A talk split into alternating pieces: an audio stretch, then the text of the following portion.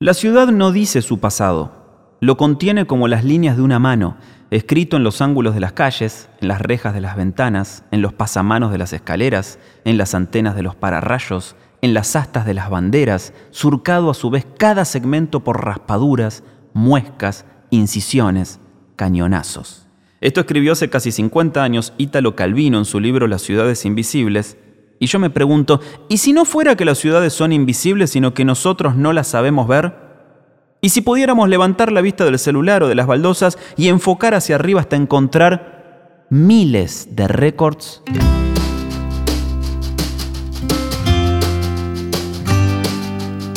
Te damos la bienvenida a Hello Virus, el podcast de Motorola en el que te invitamos a que levantes por un rato la mirada de tu teléfono y vuelvas a conectarte con tu entorno, con tu ciudad.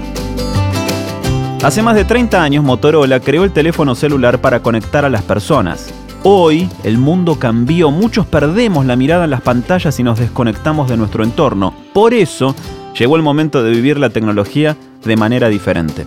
El momento de usar nuestros teléfonos para conectarnos con una forma de vivir mejor.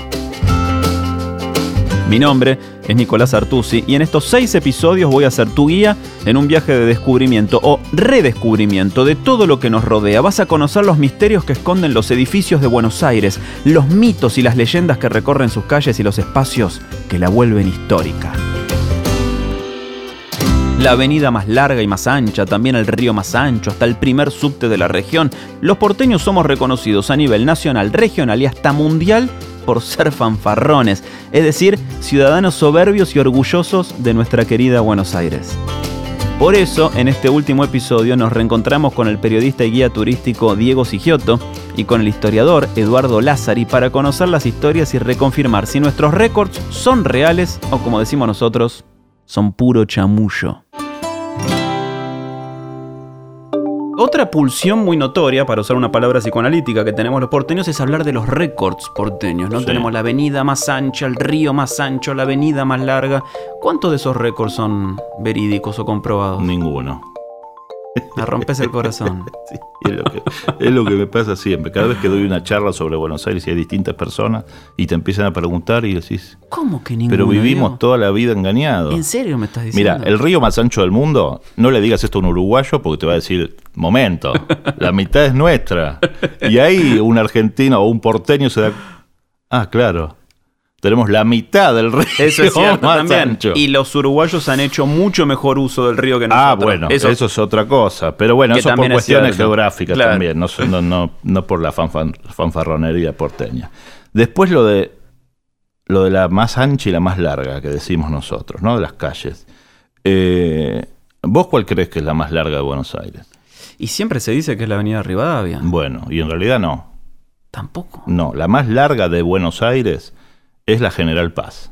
Ah, Uno no se da cuenta porque, bueno, Rivadavia es derecha y General Claro. Paz no, está torcida. y General Entonces, Paz es una avenida. Es una avenida Es y una es porteña. A ver, algunos te dicen, no, la más larga es eh, Rivadavia, porque después pasa provincia, Claro. se pasan de, de fanfarrones, porque dicen, después llega Mendoza convertida en Ruta 7. Sí, así como la Panamericana llega a Alaska, supuestamente. Bueno, entonces yo digo, eh, una esa, otra podría ser la 3. Independencia también podría ser la más larga que llega hasta Tierra Claro. del Fuego, que es más lejos que Mendoza. Pero bueno, en realidad dentro de la ciudad de Buenos Aires la más larga es General Paz. ¿Y la más ancha? ¿Y la más ancha, la 9 de julio? ¿Tampoco? No, es la General Paz también. Uh, me matas. Lo que pasa que Claro. este, nadie lo sabe. Claro, es cierto. Eh, la, la 9 de julio son tres calles, en realidad. Claro. Que siempre sumamos Cerrito y Carlos Pellegrini para, El- hacerla más- para ensancharla. Pero esas calles ya existían desde el Vamos. Mm. Lo que se hizo después fue tirar abajo todo lo que había y ahí sí quedó una avenida ancha de 140 metros de ancho. Pero contando a las dos paralelas, que ya existían desde que se fundó Buenos Aires. Bueno, y ahí empezó el mito que tenemos la avenida más ancha del mundo. Pero en realidad, si vos te pones a mirar ahora, entre que tiene el Metrobús, pero bueno, durante un tiempo eh, tenía playa de estacionamiento en el medio. Claro. Este, nunca fue una avenida realmente ancha. Sí es cierto que se tiró todo y fue un gran espacio vacío, pero no todo es avenida.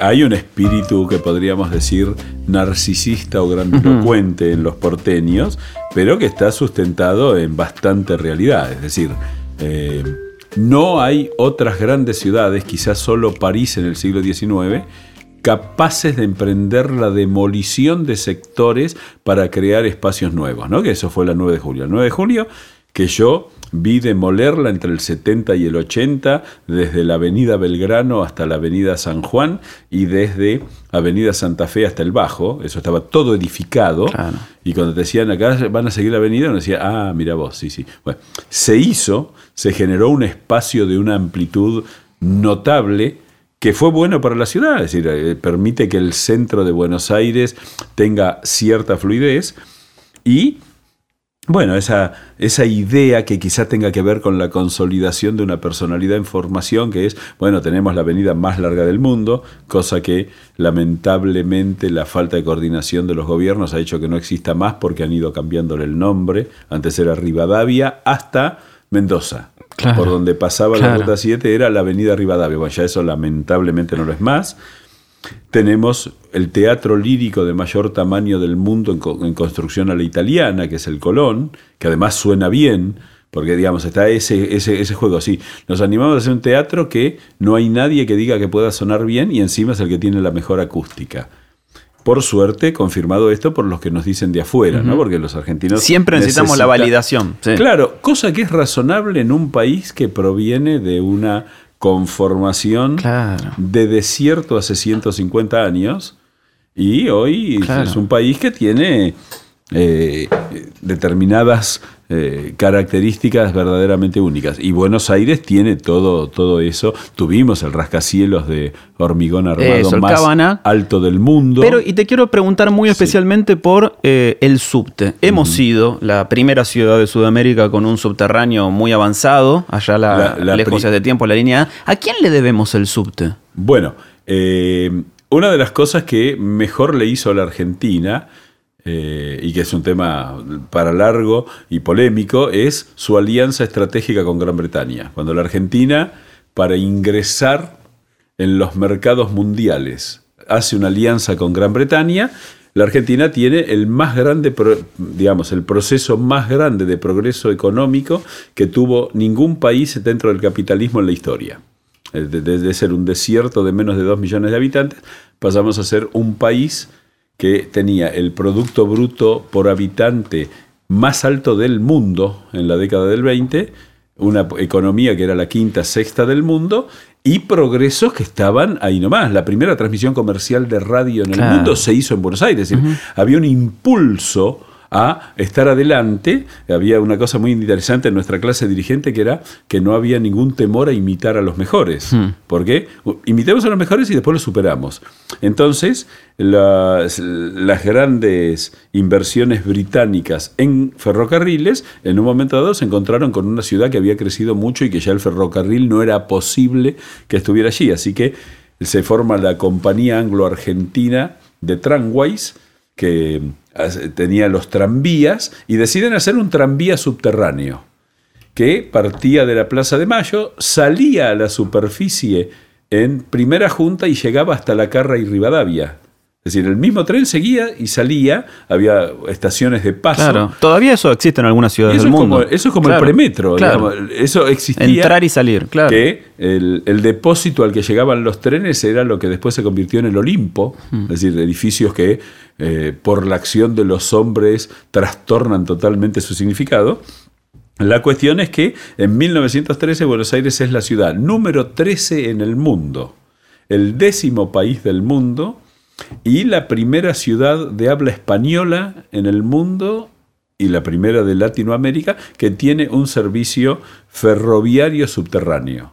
Que además es gracioso porque se hizo no haciendo un túnel, sino haciendo un pozo y techándolo. Ah, mira. Se hizo el pozo, se techó, por eso vas a ver que siempre hay vigas, no tiene forma redondeada, sino que es cuadrado y que teniendo en cuenta que en la Argentina llegaban la mayoría de inmigrantes que no sabían leer ni escribir, las estaciones no se distinguían por el nombre sino por el color de las mayólicas.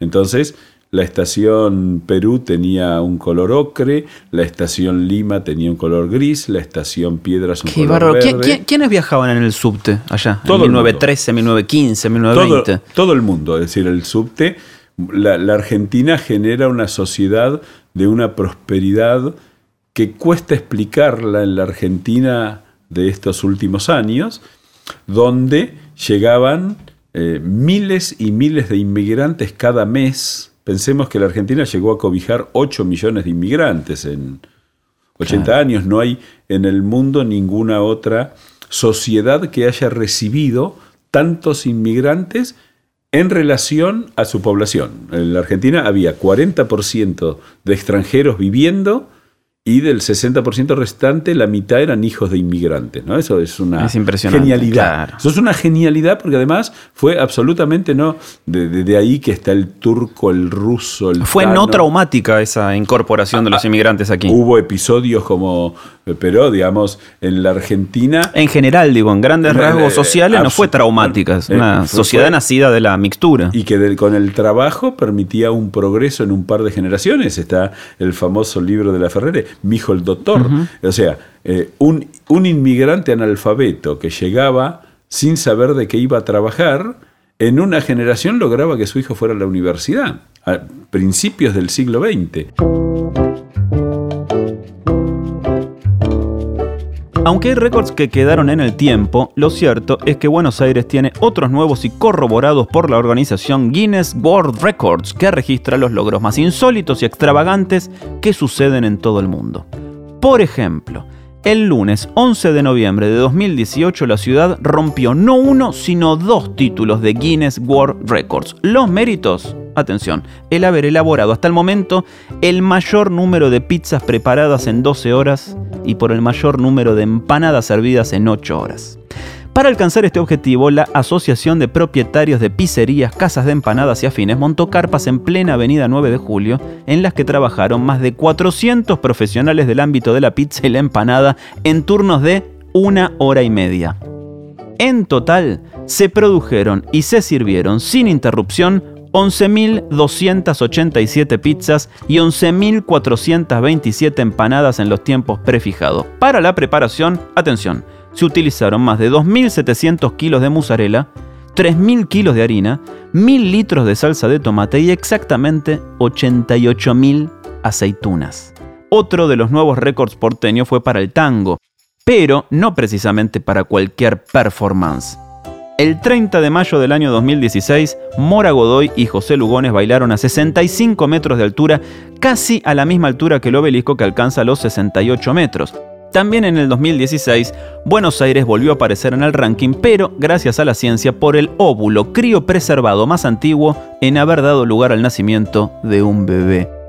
El gameto llevaba 14 años y 142 días congelados al momento de ser implantado en Mónica Coronel, quien nueve meses después, y a sus 39 años, dio a luz a una nena llamada Janina.